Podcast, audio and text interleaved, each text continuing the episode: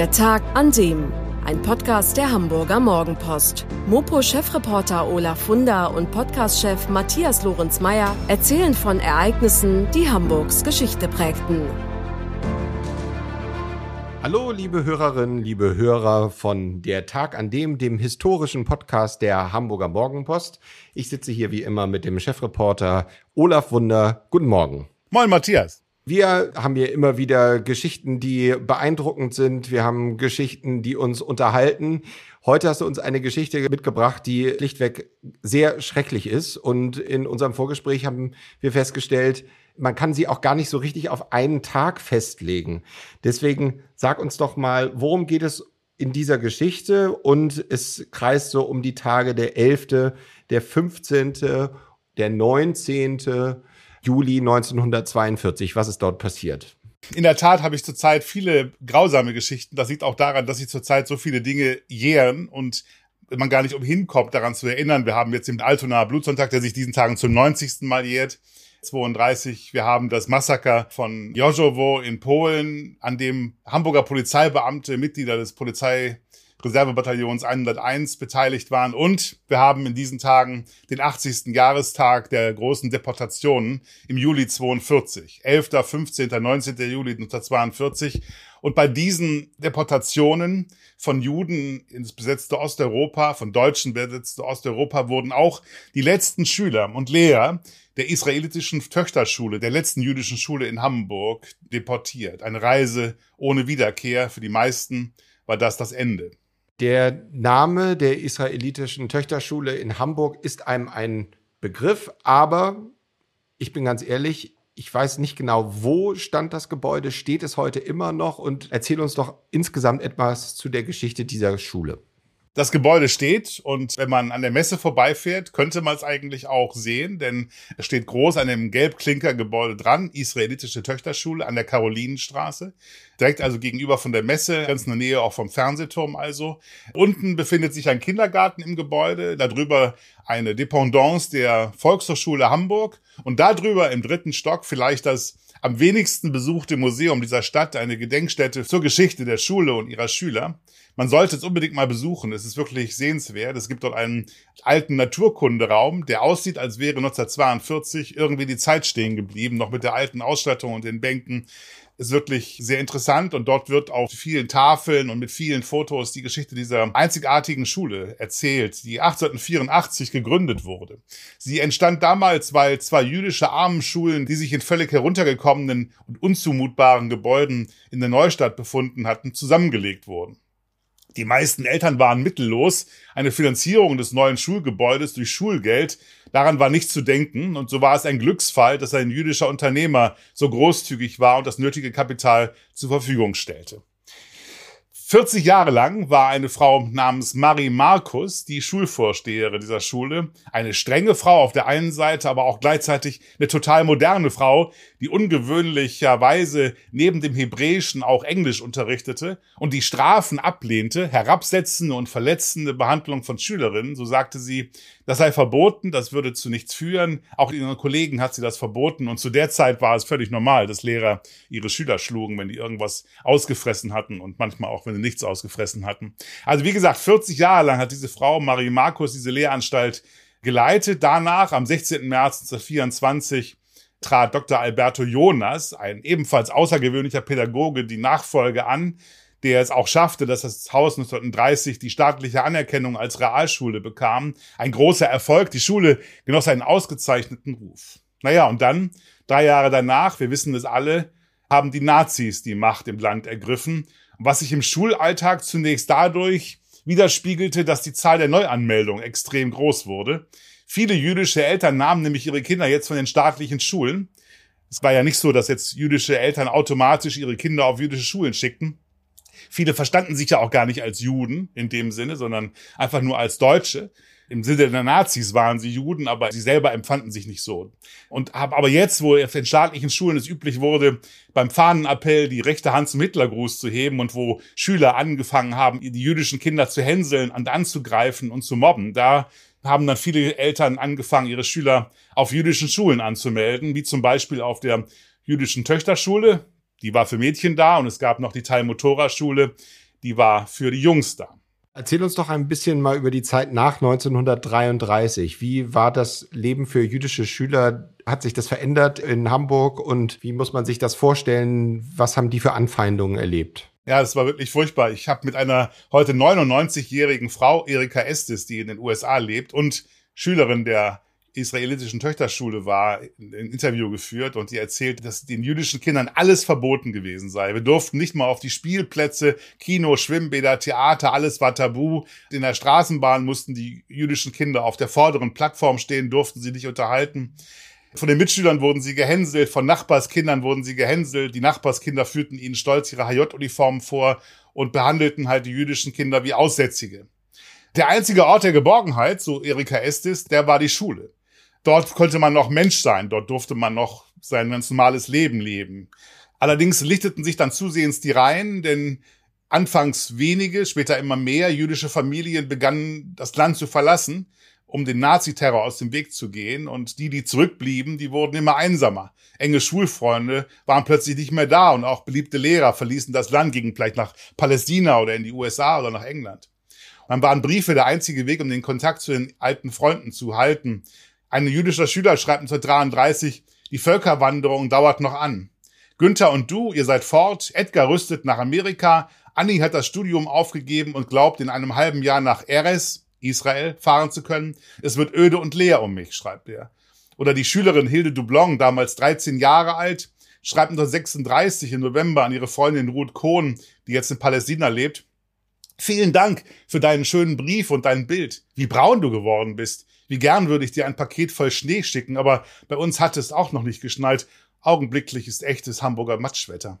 Eine weitere Zäsur ist sicher der 9. November 1938, der Tag, an dem die Synagogen in Deutschland gebrannt haben. Wie hat sich das noch direkt auf die Schüler ausgewirkt? Ja, das war eine absolute Katastrophe für die jüdische Bevölkerung. Viele haben ja geglaubt, der Spuk geht bald vorbei mit den Nazis, das wird schon nicht so schlimm.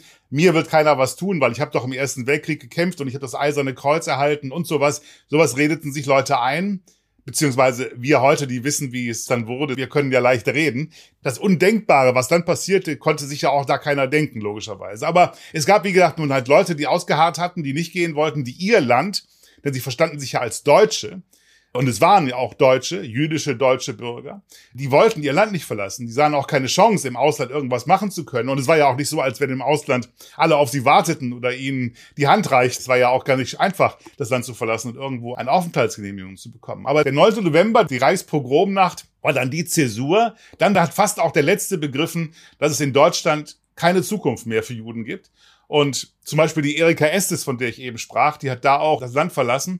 Ihre Eltern haben sie mit einem Kindertransport 1939 nach England geschickt. Und noch heute kommen ihr die Tränen, wenn sie an den Abschied am Altonaer Bahnhof denkt.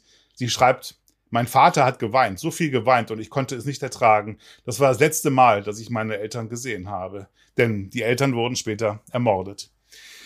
Also das war dann die große Zäsur. Ab 39 haben ganz viele das Land verlassen und die Reihen in der Schule lichteten sich halt immer mehr. Dann im Herbst 1941, da schloss Nazi-Deutschland seine Grenzen. Und für alle, die bis dahin nicht emigriert waren, die also immer noch ausgehalten haben, immer noch gehofft haben, es geht irgendwie gut, die saßen jetzt in der Falle. Und jetzt begannen die Nazis mit der Deportation. Im Oktober und November 1941 gingen die ersten Transporte von Hamburg nach Lodz und Minsk und weil viele Familien mit schulpflichtigen Kindern darunter waren, nahm auch die Zahl der Schüler in der israelitischen Töchterschule stark ab. 1939 wurde dann die andere Schule, nämlich die Talmud-Tora-Schule, aufgelöst, beziehungsweise zusammengelegt mit der israelitischen Töchterschule. Von da an haben dann Jungen und Mädchen diese Töchterschule besucht.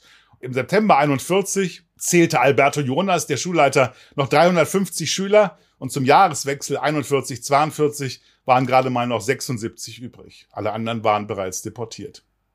Es ist ein bisschen schwer vorstellbar, dass in diesen Umständen eine Schule eigentlich noch existiert. Gab es denn Versuche von den Nazis, diese Schule auch aufzulösen? Also in den ersten Jahren haben die Nazis die Schule gewähren lassen, schon deshalb, weil sie dann wussten, dort sind die jüdischen Kinder halt untergebracht, da stören sie halt keinen, da sind sie halt sozusagen in einem abgeschlossenen Bereich. Irgendwo mussten sie ja hin und irgendwo mussten sie ja auch ihre Schulpflicht genügen, denn Deutschland ist ja ein bürokratisches Land, selbst unter diesen Bedingungen war halt die Schulpflicht zu erfüllen. Also die Schule wurde zunächst mal in ihrer Existenz nicht bedroht, aber jetzt Inzwischen hatte ja auch die Wannsee-Konferenz stattgefunden im Januar 42. Jetzt langsam, und es war klar, die Endlösung der Judenfrage, wie die Nazis das nannten, der Mord an den europäischen Juden, der sollte jetzt starten. Und im Frühjahr 42 ging es auch zum ersten Mal an die Substanz der Schule. Da wurde nämlich Alberto Jonas aufgefordert, die Turnhalle der Schule zu räumen. Denn die benachbarte Volksschule in der Kampfstraße, wo die arischen Schüler unterrichtet wurden, die hatten bei einem Bombenangriff ihre Turnhalle verloren. Also, und da ja nun ganz klar aus Sicht der Nazis Arier vor den Juden gingen, musste die Turnhalle jetzt an die arische Schule übergeben werden. Der nächste Punkt dann im März 42, da suchte die Hamburger Schulverwaltung ein Gebäude, um eine Sprachheilschule darin zu errichten. Und Gebäude gab es nicht ohne Ende. Die Wahl fiel dann ganz schnell auf die sogenannte Judenschule. In einem Schreiben an die Gestapo argumentiert damals Schulrat Ossenbrügge, die Schulverwaltung ist der Auffassung, dass unter allen Umständen den deutschblütigen Schülern der Sonderschule der Vorrang vor den Judenkindern zu geben ist. Solche Sätze fielen da. So, und jetzt hat aber tatsächlich die Gestapo daran erinnert, okay, das könnt ihr machen, aber die jüdischen Kinder, also man muss sich das vorstellen, also so bürokratisches Denken, die jüdischen Kinder haben ja eine Schulpflicht, wie ich gerade schon sagte. Wir müssen einen Ersatzraum finden. Wohin denn dann mit den Schülern? Und dann gab es den Vorschlag, wir haben noch den dritten Stock der Volksschule in der Altonaer Straße 58 und weil da eine völlige Trennung von deutschen und jüdischen Kindern möglich ist, so steht es in dem amtlichen Schriftwechsel, könnte man das dort doch gut machen. Aber dann, auch das ist alles erhalten in alten Akten im Staatsarchiv, dann hat die dortige Schulleiterin Emma Lange, die ist auf die Barrikaden gegangen. Sie schreibt dann solche Sätze, hör das mal an. Der unbestreitbar gute Ruf der alten Mädchenvolksschule würde mit einem Schlag schwer gefährdet, wenn jüdische Kinder in dem Gebäude untergebracht werden würden. Die Umgebung der Schule sei an jüdische Bevölkerung nicht gewöhnt. Außerdem argumentiert sie, dass es im Luftschutzraum zu einem Zusammentreffen von arischen und jüdischen Personen kommen könne, was im Dritten Reich als unhaltbar abgelehnt werden müsse. Muss man sich mal vorstellen. Solche Sätze hat die geschrieben. Und die Frau ist übrigens Schulleiterin geblieben nach Ende des Krieges und bei ihrer Verabschiedung wurde noch gelobt vom Vorgesetzten, was für eine außergewöhnliche Frau sie gewesen sei. Ist das mal aufgearbeitet worden? Ja, ich habe alleine über diesen Fall der Emma Lange und dieses Briefes schon einmal vor zwei Jahren was geschrieben. In der Tat, das ist eine große Geschichte. Eigentlich ist allein das schon eine Geschichte wert. Aber heute geht es ja um noch was anderes, um einiges mehr. Denn dieser Streit, wohin nur mit den jüdischen Schülern, den hat dann der Reichsstatthalter Karl Kaufmann, Hamburgs mächtigster und fiesester Nazi, am 29. April 1942 dadurch beendet, indem er anordnete, eine Unterrichtung von Judenkindern habe ab sofort aufzuhören und es sei dafür Sorge zu tragen, dass die Schulräume der israelitischen Töchterschule der Hamburger Schulverwaltung zur Verfügung gestellt wird. Das hieß so viel wie nach 58 Jahren war das das Ende der israelitischen Töchterschule. Sie wurde ersatzlos aufgelöst.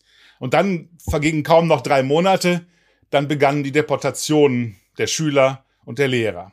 Am 11. Juli 1942 ging es damit los, dass 300 Menschen sich am Sammelpunkt in der Hartungstraße einfunden mussten, darunter eben auch viele der Schüler aus der Schule und den Zug besteigen mussten, der Direktkurs auf Auschwitz nahm. Allerdings wusste mit diesem Ortsnamen damals noch niemand was anzufangen. Auschwitz kannte kein Mensch. Kurz darauf, am 15. und 19. Juli, wurden dann die noch verbliebenen Schüler und ihre Lehrer zusammen mit zahlreichen prominenten Hamburger Juden und Veteranen des Ersten Weltkriegs nach Theresienstadt verfrachtet. Ja, der Sammelpunkt für die Menschen, für die insgesamt 1700 Menschen, die an diesen beiden Tagen deportiert wurden, war dann die Volksschule, genau die Volksschule von Emma Lange, also von der Frau, die sich so sehr gegen die jüdischen Kinder gesträubt hatte. Auf dem Schulhof mussten sich alle versammeln, dann wurden sie, nachdem sie sich registriert hatten, auf Laster gepackt, zum hannoverschen Bahnhof gebracht, wo der Zug in den Tod schon auf sie wartete.